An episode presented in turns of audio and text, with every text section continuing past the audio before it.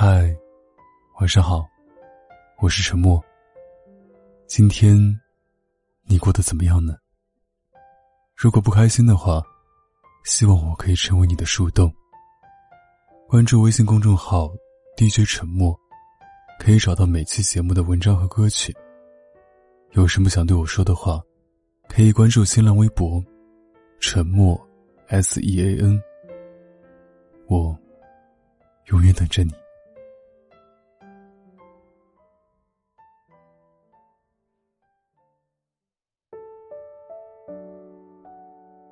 你会偷偷查看一个人的朋友圈吗？就像彼此刚刚认识的时候那样，悄悄点进他的主页，一条一条认真翻开动态，时而皱眉，时而傻笑，却不敢打开聊天界面，和他说声最近好不好。朋友说，其实微信的设计很人性化的，不管你怎么查看对方的朋友圈，都不会留下访客记录。这点我同意，因为一旦可以查看访客记录，就会暴露许多人的小心思。通讯录里从来都不会联系的人，舍不得删除拉黑的人，以及暗恋了很久却不敢表白的人，通通都会被发现。喜欢一个人是一件很敏感的事，不敢让他知道，却又担心他一点都不知道，小心翼翼又满怀期待。哪怕期待常常落空，仍旧不肯死心。很煎熬，但又很有趣，好像觊觎一块奶酪饱满的蛋糕，光是看看样子就能让人垂涎，哪里舍得吃掉呢？有时候觉得挺庆幸，还好朋友圈没有访客记录，这样我还能继续偷偷喜欢你。有时候也会觉得。单方面喜欢一个人真的好心酸，忘不了他，却不敢让他知道，担心暴露之后，连偷窥的资格都失去了。一位读者和我留言说：“你知道吗？偷偷看他的朋友圈，是我假装自己和他保持联系的唯一方式。分手之后，他就把我拉进了黑名单里。每次想他了，想看看他的动态。”点进去却是一片空白。我只能登录另一个微信号，在微信搜索框里输入一个烂熟于心的号码，翻看他的朋友圈，看看他今天过得怎么样。有时候真的庆幸朋友圈没有访客记录，这样我还能好好保护自己的自尊心。可我有时候也在想，如果有访客记录该多好，这样就能知道他从没来看过我。就能说服自己放弃这些幼稚的行为了。明明伤害自己的人是他，最后忘不了过去的人却是我。或许，被偏爱的人永远都有恃无恐吧。其实，我很理解他的心情。刚刚失恋的那段时间，我也会忍不住去看前任的朋友圈。只是慢慢的，当我自己的生活重新变得好起来。也就有勇气面对新生活了。忘不掉的，交给时间吧。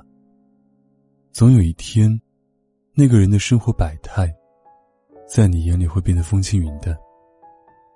我想，每个人表达爱的方式是不一样的。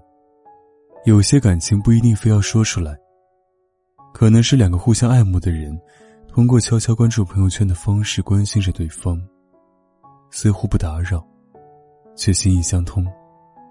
可能是喜欢一个人却不敢表白，看他的朋友圈却能收获开心，还能把羞涩和自尊藏起。也有可能，是因为某些误会不再联系的人，看他朋友圈过得好，也能减轻几分愧疚。从某种意义上讲，朋友圈没有访客记录是一件好事，因为不是所有的感情都有始有终。这样。就可以把那些好的、坏的，通通交给时间，而我们偶尔的想念，还能偷偷安放到朋友圈里。直到有一天，等这些想念慢慢淡化，那些人也会淡出我们的脑海和记忆。以后，就算朋友圈可以查看访客记录，我也不怕，因为我们远隔山海，山水不相逢。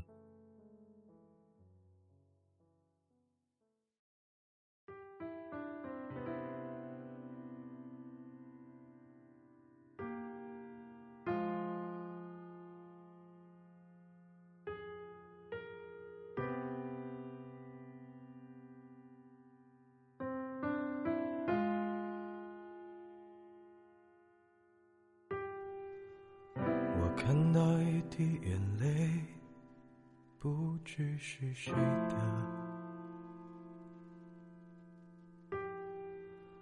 打湿了一个名字，我也不认得。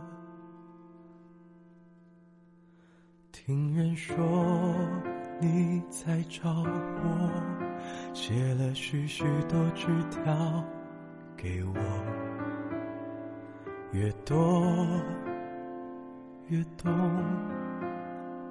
越多。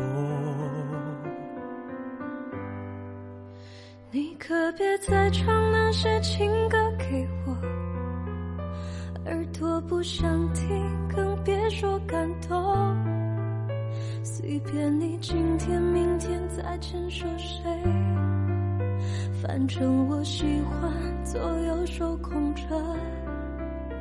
如果说非要对你有什么言语，你一定不能过得比我幸福。反正我们难得糊涂，直到彩飘了雪花，有几片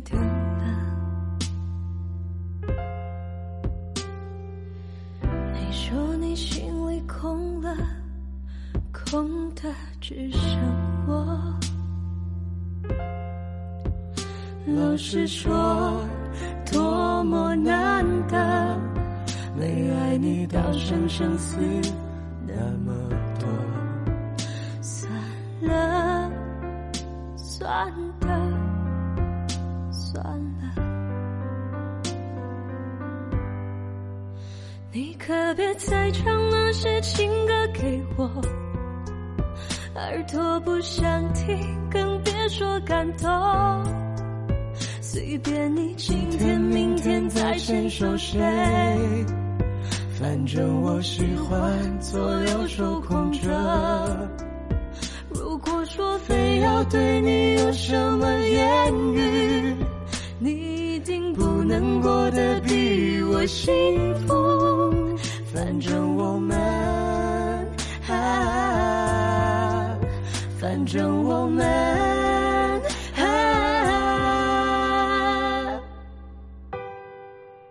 能不能再唱那些情歌给我？耳朵很想听，久违的感动。